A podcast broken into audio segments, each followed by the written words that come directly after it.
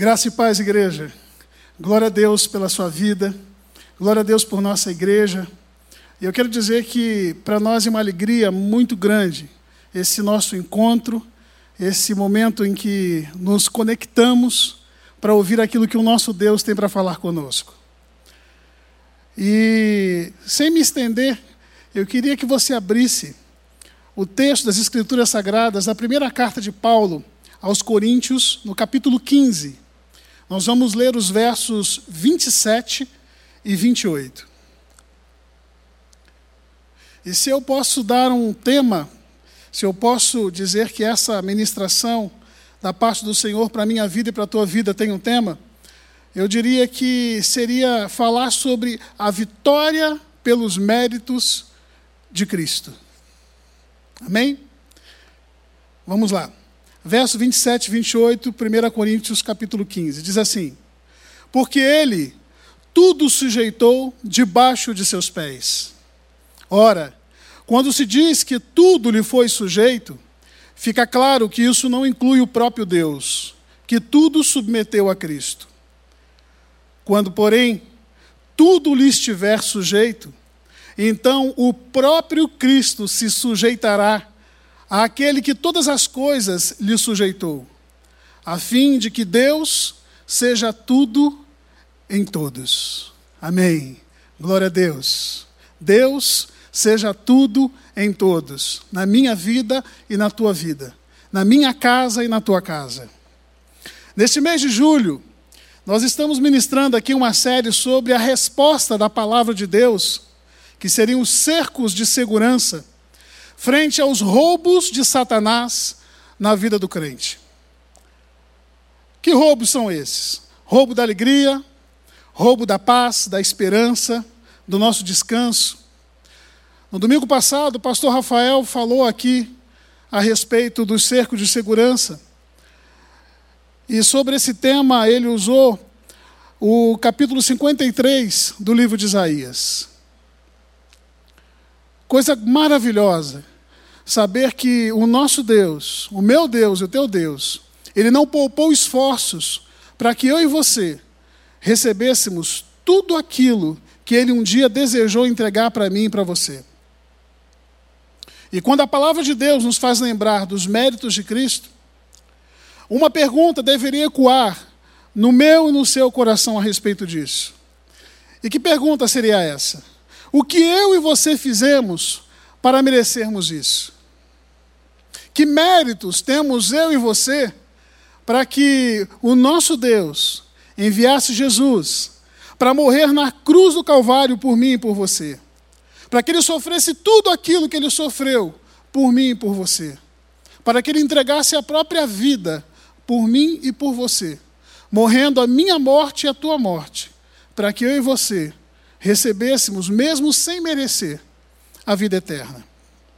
Tem uma canção muito antiga que eu gosto muito, que ela diz mais ou menos assim: Não sei por que Cristo se importou. Não sei por que me amou. Não sei por que se sacrificou na cruz. Mas graças te dou que foi assim. E ela continua: Qual o meu fim se Cristo não me amasse? Qual o meu fim sem Sua compaixão?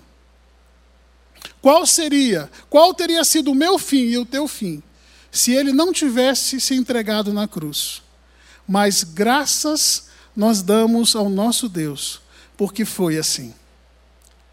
Meu irmão, minha irmã, segundo as Escrituras, a partir do momento em que eu e você entregamos a nossa vida para Jesus, segundo o texto de Romanos 10, do verso 8 ao 12, que fala a respeito de confessarmos com a boca e crermos com o coração, nós somos automaticamente salvos.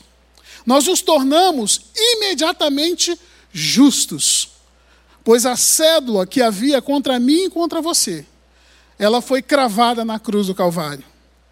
O preço do meu pecado e do teu pecado foi pago pela pessoa de Cristo Jesus. Ele morreu no meu lugar e no teu lugar. Havia um preço a ser pago. Havia uma justiça a ser cumprida, a justiça de Deus. E ela foi cumprida na pessoa de Cristo, para que eu e você fôssemos justificados pelos méritos de Cristo Jesus. Portanto, eu quero te dizer nessa tarde que você nunca deve permitir que o diabo te acuse, colocando o seu joio no teu coração. Como o próprio Jesus foi assim tentado, naquele momento em que ele foi conduzido ao deserto. Satanás continua usando as mesmas estratégias. Dentre elas, lançando a cunha da dúvida no meu coração e no teu coração. Mas que cunha da dúvida é essa? Nos fazendo lembrar dos nossos pecados, do nosso passado, nos fazendo lembrar muitas vezes de onde foi que Cristo nos tirou, e lançando no nosso rosto, dizendo que eu e você não merecemos, lançando no nosso rosto a dúvida, assim como ele fez com Jesus, quando ele perguntou: se tu és o filho de Deus. E muitas vezes ele pergunta para mim e para você também: Luciano, será que você é mesmo filho de Deus? Será que você merece mesmo isso? E eu quero chegar aqui nessa tarde, eu venho nessa tarde hoje dizer para você que nem eu nem você merecemos, não. Mas nós tomamos posse desses méritos porque não são nossos, são os méritos de Cristo, porque foi através dele que eu e você fomos alcançados. É através dele que eu e você podemos chegar no trono da graça de Deus e vivermos todas as promessas que ele tem para mim e para você. Portanto, se o inimigo tem te acusado, se ele tem falado que você não merece, se ele tem lançado dúvida no teu coração, eu quero te desafiar nessa tarde para que você tome posse daquilo que a palavra de Deus diz ao meu respeito e ao teu respeito. E você viva tudo aquilo que ele conquistou na cruz do Calvário. Mas, meu irmão, minha irmã, há outros privilégios que também marcam a nossa identidade de cidadãos celestiais, que de maneira poderosa são eficazes em nos fazer lembrar que somos separados para exalar o bom perfume do Rei. E eu queria falar nessa tarde a respeito é, de um ponto muito importante a respeito é, dessa, dessa desse mérito de Cristo para mim e para você, dessa marca de Jesus na minha vida e na tua vida. Que coisa seria essa? É algo que inevitavelmente eu e você fazemos o tempo todo, mas que é algo tão poderoso que tem condição de mostrar para os de dentro e para os de fora se eu e você somos de fato conscientes daquilo que foi conquistado para mim e para você na cruz do Calvário. Se eu e você somos de fato portadores do bom perfume de Cristo, e que todas as pessoas que olham para mim e para você, e eu quero dizer mais uma vez, tanto os de dentro quanto os de fora, reconhece a pessoa de Cristo na minha vida e na tua vida. E o que seria esse algo? Comunicação. Como assim, pastor? É. Eu quero falar nessa tarde a respeito das marcas de Cristo que são evidenciadas na maneira como eu e você nos comunicamos. Até porque comunicação vai além das nossas palavras, você concorda? Muitas vezes você pode, através de um gesto, através de um olhar, através do semblante do seu rosto, falar muito mais do que meras palavras. Eu tenho certeza que tanto eu quanto você conhecemos e muitas vezes até fizemos coisas assim, em que a nossa fala não condisse com aquilo que nós verbalizamos através da nossa boca. Mas eu quero te lembrar nessa tarde, igreja, que o nosso Deus é um Deus que se comunica. O nosso Deus é um Deus que gosta de falar comigo e com você.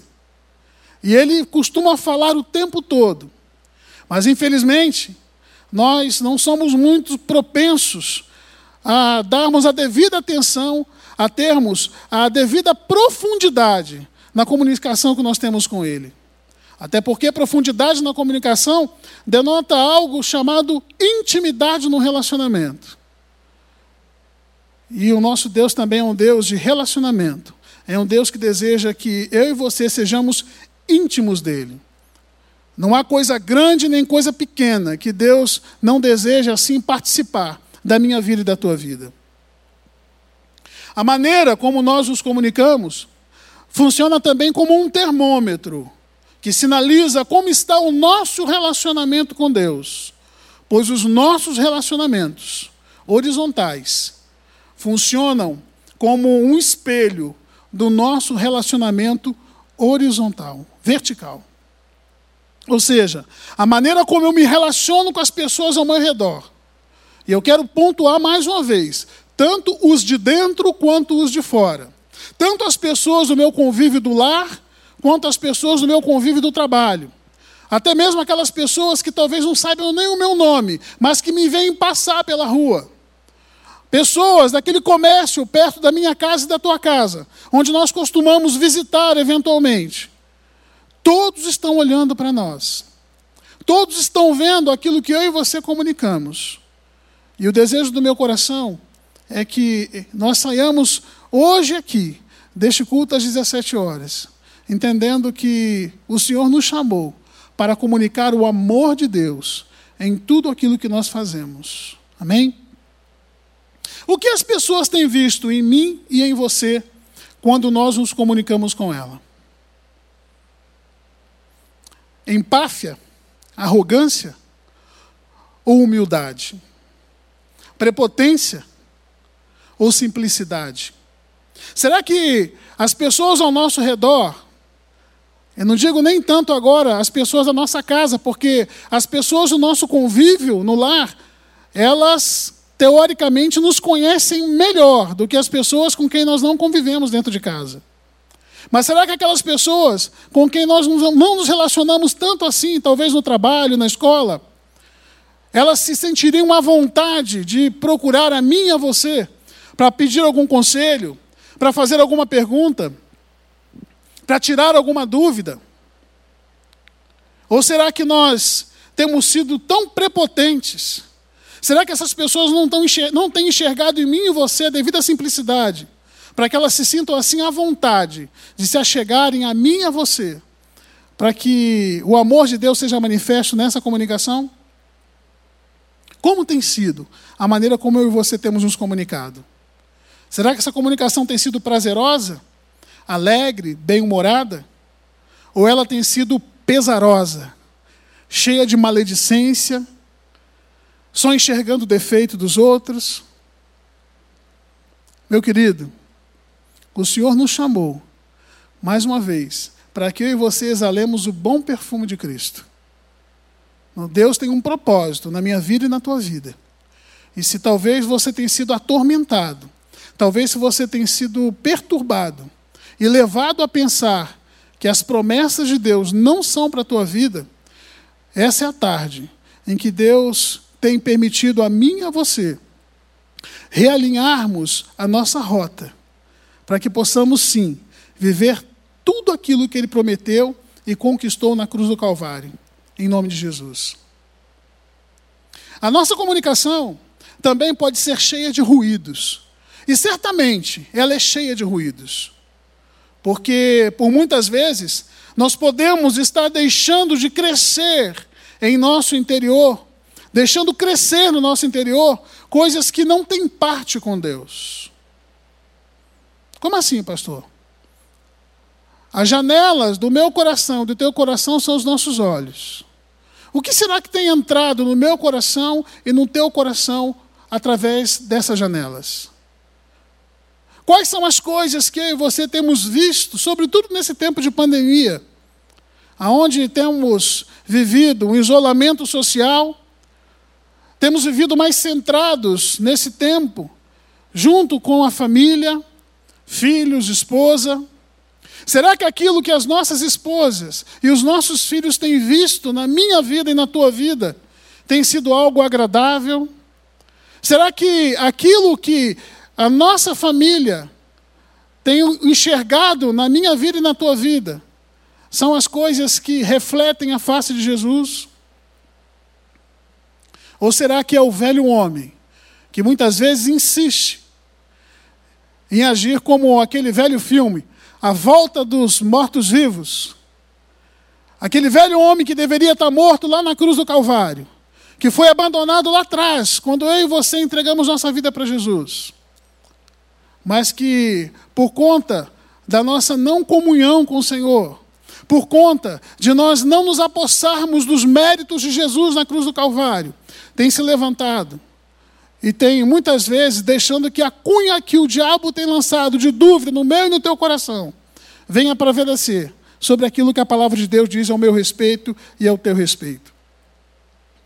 E falando em velho homem, um trecho da palavra do Senhor diz a respeito de que roupa velha não suporta remendo de pano novo. Você sabia disso? Assim como o vinho novo não pode ser colocado em odre velho. E qual que é a solução, pastor? Livre-se do que é velho, para que Deus te entregue o novo, o novo que ele conquistou para mim e para você na cruz do Calvário. Isaías, no capítulo 50, no verso 4, ele diz: O Senhor Deus me deu uma língua erudita, para que eu saiba dizer a seu tempo uma boa palavra ao que está cansado. Ele desperta-me todas as manhãs, desperta-me o ouvido, para que ouça como aqueles que aprendem. Tem uma versão que diz que o Senhor nos deu uma língua de erudito. E ele nos desperta pela manhã, para que nós, assim como tendo uma língua de erudito, tenhamos também um ouvido de erudito. Ouvido daquele que aprende. Ouvidos daquele que está disposto a receber do Senhor e deixar com que essa palavra desça da nossa mente para o nosso coração e gere as transformações no meu interior e no teu interior para que a vontade de Deus aconteça na minha vida e na tua vida. E não somente isso, através da minha vida e através da sua vida também. Tome cuidado. Leia a palavra de Deus, entendendo que Deus, antes de mais nada, deseja falar comigo e com você. Porque muitas vezes nós lemos a palavra de Deus como quem deseja ser um especialista de Deus. Eu conheço muitos estudiosos da palavra de Deus. Pessoas que, como dizia um velho amigo nosso, quando falam a respeito das coisas de Deus, as minhas orelhas crescem. Porque falando de conhecimento acadêmico, me dão uma, me ganho de mim de lavada. Sabe muito mais do que eu. Mas infelizmente, quando a gente observa o dia a dia dessas pessoas, quando a gente observa aquilo que aquelas pessoas têm feito dentro da sua casa, as suas práticas no lar, infelizmente nós nem sempre enxergamos aquilo que a palavra de Deus diz que espera daquele que confessa Jesus como seu Senhor e Salvador. Nessa semana mesmo, eu e a pastora Mira conversarmos em casa sobre a pessoa do apóstolo Judas. E nós falávamos a respeito de algumas coisas que já lemos, e ela me chamou a atenção para um fato de que Judas, provavelmente, ele era o mais instruído dos doze apóstolos. E você pode perguntar, pastor, mas por que você chegou a essa conclusão? Né? Qual foi o argumento? Judas provavelmente era, sim, o mais erudito, o mais instruído, porque foi justamente ele o responsável pela parte financeira do grupo. Lembremos que os demais, na sua grande maioria, eram pescadores, pessoas brutas, pessoas que conheciam muito das questões práticas. Mas Judas não foi à toa que foi escolhido para levar a bolsa, como diz a palavra de Deus. Mas mesmo, talvez sendo mais instruído, deu no que deu. Podemos estar muito próximos de Jesus, assim como Judas, e ao mesmo tempo totalmente distantes dele. Meu irmão, minha irmã, eu venho nessa tarde aqui te alertar para que você e eu não percamos a nossa marca, a nossa identidade em Cristo Jesus. Mas eu quero também te dar uma boa notícia. Talvez você diga assim, pastor, já perdi. Mas eu quero também te lembrar que nessa tarde, essa foi a tarde que o Senhor decidiu permitir a mim e a você, aquele que perdeu essa identidade, de tomá-la de volta, para que ela seja resgatada em mim e você. Porque os planos que o Senhor tem para a minha vida e para a tua vida, eles não foram cancelados, eles continuam valendo, porque o nosso Deus zela pela palavra dele. Amém? A palavra do Senhor em Atos, no capítulo 2, verso 1 a 8, fala do dia de Pentecostes. Quando, com o derramar do Espírito, todos falavam em outras línguas. É interessante que esse texto diz que eles falavam em várias línguas, porque naquele momento ali, por conta da festa de Pentecostes, haviam pessoas de várias localidades e com vários idiomas. Mas o mais interessante é que quando Deus derramou do seu espírito e aquelas pessoas começaram a falar em outras línguas, a Bíblia também afirma que todos eles entendiam o que um dizia e que o outro dizia também. Havia entendimento. E o que, que eu quero dizer com isso? Muitas vezes, dentro da igreja, a gente encontra pessoas com as mais diversas maneiras de falar, com as mais diversas maneiras de se comportar. Hoje, eu louvo a Deus pela vida do pastor Rafael, porque ele me convidou para trazer a palavra aqui. Eu amo falar das coisas de Deus. E eu louvo a Deus pela vida dele, porque ele tem sido um amigão. Mas o pastor Rafael, ele tem todo um jeito aí com o microfone, ele tem, ele tem pegada, ele é um cara que é, ganhou o meu coração e eu sei que ganhou o coração de muitas pessoas da Igreja Batista do Povo e até fora da Igreja Batista do Povo. Ele não é careca, não é assim enrugadinho como eu. Nós temos muitas diferenças na maneira de falar, da maneira de nos comportarmos, da maneira de pregar mas nós entendemos claramente o que um diz e o que o outro diz. O nosso coração está totalmente alinhado. Quando ele começou com essa série de pregações agora do mês de julho, falando dos cercos de proteção, a palavra que ele trouxe para mim a respeito dos cercos de proteção no domingo passado, ela caiu da minha mente para o meu coração. E quando ele me convidou para ministrar a palavra hoje, nesse domingo, o Senhor deixou claro o que ele queria que eu falasse. Por quê? Porque o mesmo Deus e o mesmo Espírito que fala através da vida do pastor Rafael é o Deus que fala através da minha vida e é o Deus que fala através da tua vida também. Mas, como eu ia dizendo, em Atos capítulo 2, embora eles falassem em outras línguas, todos se entendiam. Por quê? Porque aquilo que era comunicado, aquilo que estava sendo dito, eram coisas que não nasceram no coração do homem mas eram coisas que nasceu, nasceram no coração de Deus. Era falar da mesma coisa. E você pode dizer assim, poxa, mas isso é óbvio, né? Mas olha só, existe um outro episódio da palavra de Deus em que houve uma confusão de línguas, lá no Antigo Testamento, no momento em que estava sendo construída a Torre de Babel. E ao contrário da diversidade de línguas, a Bíblia nos fala que na Torre de Babel todos eles falavam uma mesma língua. No entanto, aquilo que era dito numa mesma língua eram coisas que não tinham como nascedor o coração de Deus.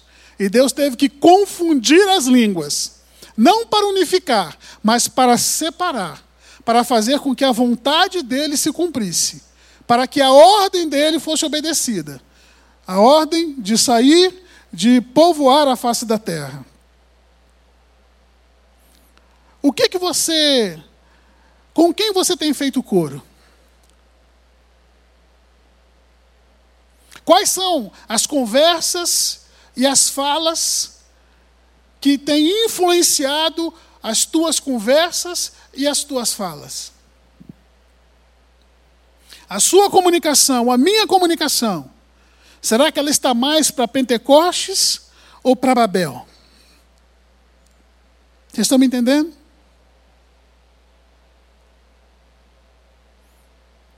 A Bíblia também fala que ao final de dois anos, o Faraó do Egito, ele teve um sonho. O faraó é do Egito, lembrando que era a maior autoridade do país mais importante da época de José. A gente vai encontrar esse texto lá no capítulo 41, do verso de 1 a 9 de Gênesis. E a Bíblia diz assim: que ao final de dois anos o faraó teve um sonho. O faraó estava em pé junto ao rio Nilo. E nesse sonho, saíram do rio sete vacas belas e gordas e começaram a pastar entre os juncos. E ele fala também das espigas magras, das espigas gordas, e você conhece esse sonho de Faraó. E o texto continua a seguir dizendo que pela manhã, perturbado por conta daquele sonho, Faraó mandou chamar todos os magos e sábios do Egito e lhes contou os sonhos, mas ninguém foi capaz de interpretá-lo. Daí, se apresenta diante de Faraó o chefe dos copeiros de Faraó e diz: Hoje me lembro de minhas faltas. É um texto bastante conhecido e você vai lembrar da história. Esse mesmo copeiro, outrora havia sido preso, junto com o padeiro de Faraó. No momento em que José estava ali, cativo, no mesmo presídio. E a Bíblia diz que o copeiro e o padeiro tiveram um sonho enquanto estavam ali junto com José. Quando José estava ali, pela graça de Deus, administrando os aposentos dos detentos. E eles contam o sonho para José. E a Bíblia nos diz que o sonho do padeiro era um sonho de condenação, porque de fato ele estava ali porque merecia. E o que ele colheu foi a morte. Mas a Bíblia fala que o copeiro, ele seria perdoado, e assim aconteceu. E no momento em que ele sai ali daquele cativeiro, e ele é levado à presença de Faraó, e lhe é restituída a sua posição, a Bíblia diz que José, ainda lá no presídio, falou para ele: Olha, lembra-te de mim quando você chegar na presença de Faraó.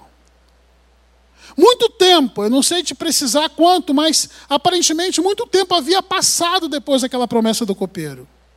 E parece que aquela palavra que ele disse para José, de que falaria de José para Faraó, foi esquecida.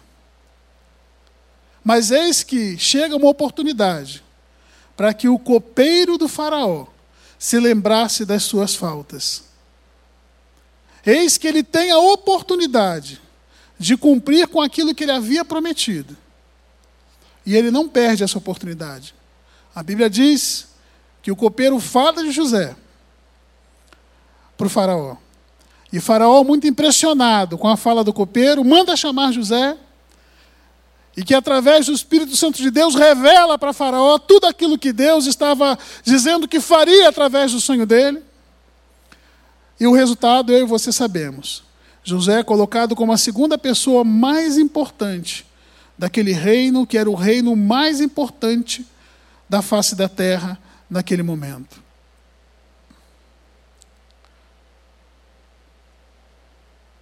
Eu e você certamente temos deixado muitos furos. Ao longo da nossa vida, nós estamos sujeitos também a prometermos coisas e não fazermos. Estamos sujeitos a ouvir Deus, o Espírito Santo, falar comigo com você a respeito de coisas que nós devemos fazer e não fazemos. Falar comigo com você a respeito de coisas que eu e você deveríamos deixar de fazer e muitas vezes nós não temos deixado de fazer. Mas o nosso Deus é um Deus de oportunidade. Eu creio que assim como ele deu aquela oportunidade para o copeiro, que não a deixou escapar, hoje Deus fala comigo e com você. Não perca esta oportunidade. Realinha a sua rota entra no meu gozo, entra na minha presença e usufrui de tudo aquilo que eu conquistei para você na cruz do Calvário. Você tem um dono. Você não está largado neste mundo, você tem um dono. E você não é deste mundo. Existe, meu irmão, minha irmã, uma linha muito tênue entre nós nos mantermos fiéis, nós nos mantermos santos, nos mantermos alinhados com aquilo que Deus tem falado que deseja para a minha vida e para a tua vida.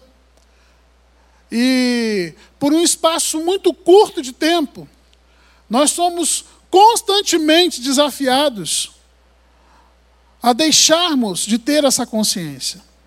Onde que eu quero chegar? Eu me converti no ano de 1997. Fiz seminário aqui, nessa, no seminário quando havia aqui dentro da igreja. Fui aluno do pastor Ernesto Nini. Casei com a pastora Miriam, que quando eu comecei o seminário, ela já estava terminando, ela estava no último ano de seminário. Nos casamos aqui nessa igreja. Tivemos nossa filha. E Deus tem nos dado a alegria de podermos exercer o nosso chamado ministerial na casa dele. Portanto, quem pode olhar para mim sem me conhecer vai dizer: Eis aí, um homem incapaz de deixar um furo, de cometer uma falha mas com vergonha. Eu vou dizer para você que há duas semanas atrás eu desci da cruz. E vou te contar. Lá em casa nós temos o hábito de colocar um pequeno reloginho em cima da pia do banheiro. Para que a gente se policie a respeito do tempo que a gente está lá com o chuveiro ligado. Só que o reloginho é pequenininho, é igual um despertadorzinho em miniatura. E assim, eu sou meio destrambelhado, né? Eu e os demais que vivem comigo ali na minha casa. E volta e meia a gente derruba aquele reloginho no chão.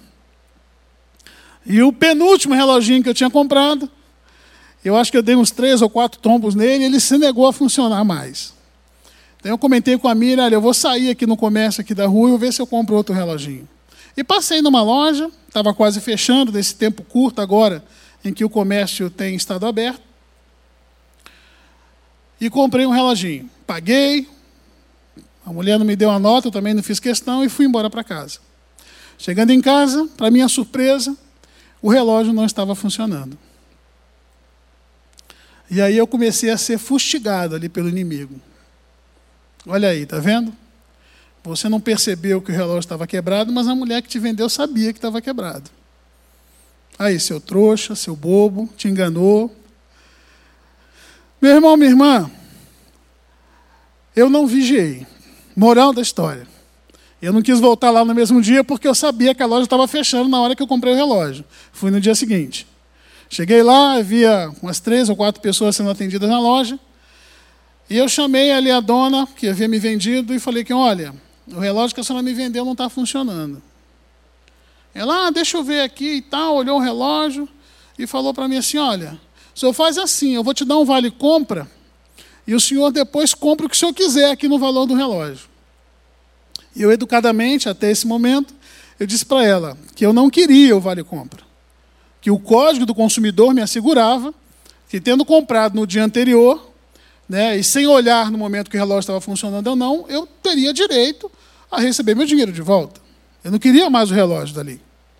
E ela insistindo, dizendo para mim que ela não podia que ela não podia me devolver porque ela já tinha emitido a nota, que isso ia dar muito trabalho para ela. Irmãos, eu não gritei com aquela mulher, eu não fiz nenhuma feiura, mas eu acho que eu fiz algo pior. E vou te falar o que foi. Cheio da minha justiça própria, cheio da minha prepotência e arrogância, eu disse para ela que se ela não me devolvesse o dinheiro, eu ia chamar a polícia. Liguei no telefone da polícia militar e apareceu lá na porta da loja três viaturas da Polícia Militar. E na hora que eu me dei conta daquilo ali, eu fiquei com vergonha. Eu falei assim, Jesus, aquele relógio custou 15 reais.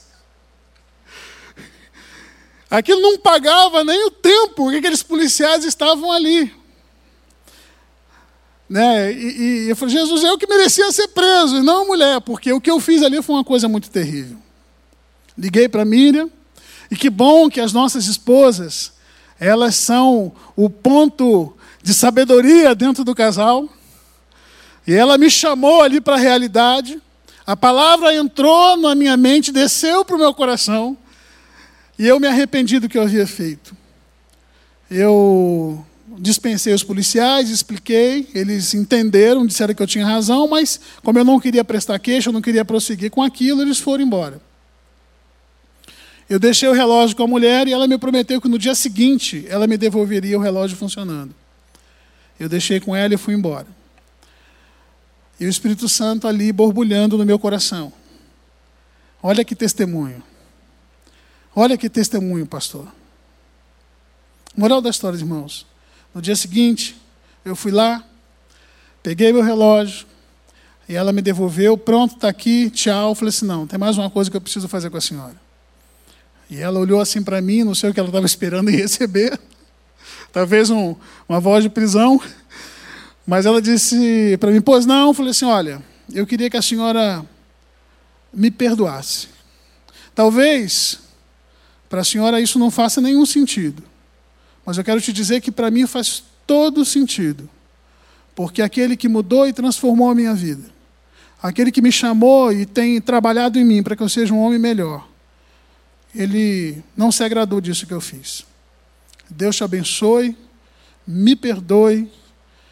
Eu fui muito mal no que eu fiz. E senhora me desculpe em nome de Jesus.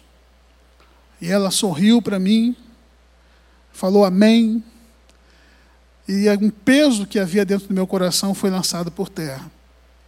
Porque eu não perdi a oportunidade.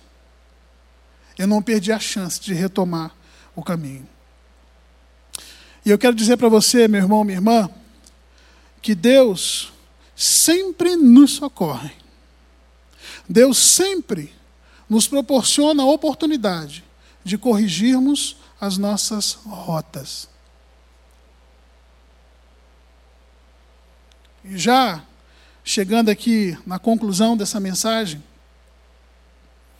eu queria ler para você os versos 21 e 23 do livro de Isaías, no capítulo 44, que diz assim: Lembra-te destas coisas, ó Jacó e Israel, porquanto tu és o meu servo. Eu te formei e meu servo és, ó Israel. Não me esquecerei de ti. Apagarei as tuas transgressões como a névoa, e os teus pecados como a nuvem. Torna-te para mim, porque eu te remi. Cantai alegres, vós, ó céus, porque o Senhor o fez. Exultai, vós, as partes mais baixas da terra. Vós, montes, retumbai com júbilo, também vós, bosques, e todas as árvores, porque o Senhor remiu a Jacó e glorificou-se em Israel. O Senhor me remiu. O Senhor te remiu. E o que Ele deseja para a minha e para a tua vida é ser glorificado através dos meus atos, através dos teus atos. O que ele deseja é que todos, tanto os de dentro quanto os de fora, possam olhar para mim e para você e se alegrar. E o Senhor, sobretudo, se alegrar daquilo que vê. Quais são as rotas que você precisa realinhar nessa tarde com o Senhor? Talvez você já seja crente em Jesus Cristo, talvez você já seja do Senhor, e você deu uma derrapada, como essa que eu dei na semana passada. Mas essa tarde é uma tarde de restauração. O Senhor não quer que você dê espaço para que o inimigo te acuse. O Senhor não quer que você permita que o inimigo encha o teu coração, os teus ouvidos, com aquilo que não é dele. Porque os méritos de Cristo Jesus na cruz do Calvário são para mim e para você, igreja. Não permita que o diabo roube, como nós falamos no início, a tua alegria, a tua paz. Não permita que o diabo te engane, te fazendo esquecer dos propósitos que Deus tem para a tua vida e para a minha vida.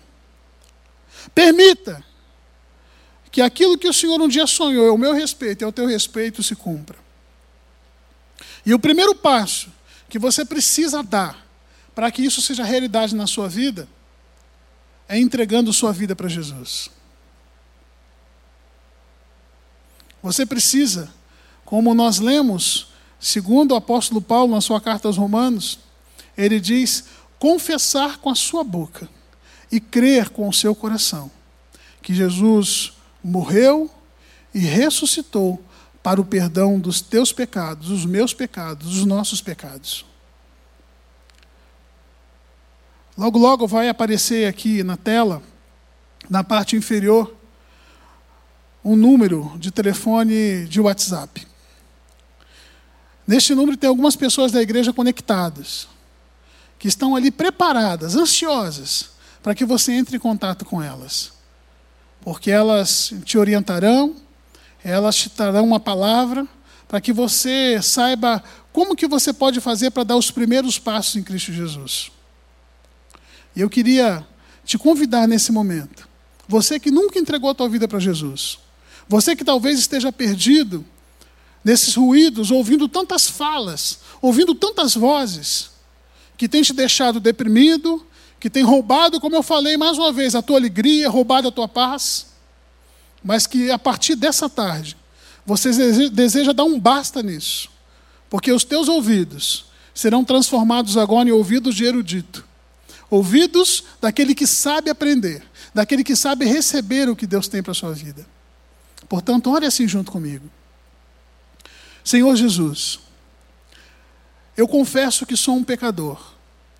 Confesso, Senhor, que tenho andado distante da tua presença, distante da tua palavra, e por conta disso, eu me sinto totalmente perdido.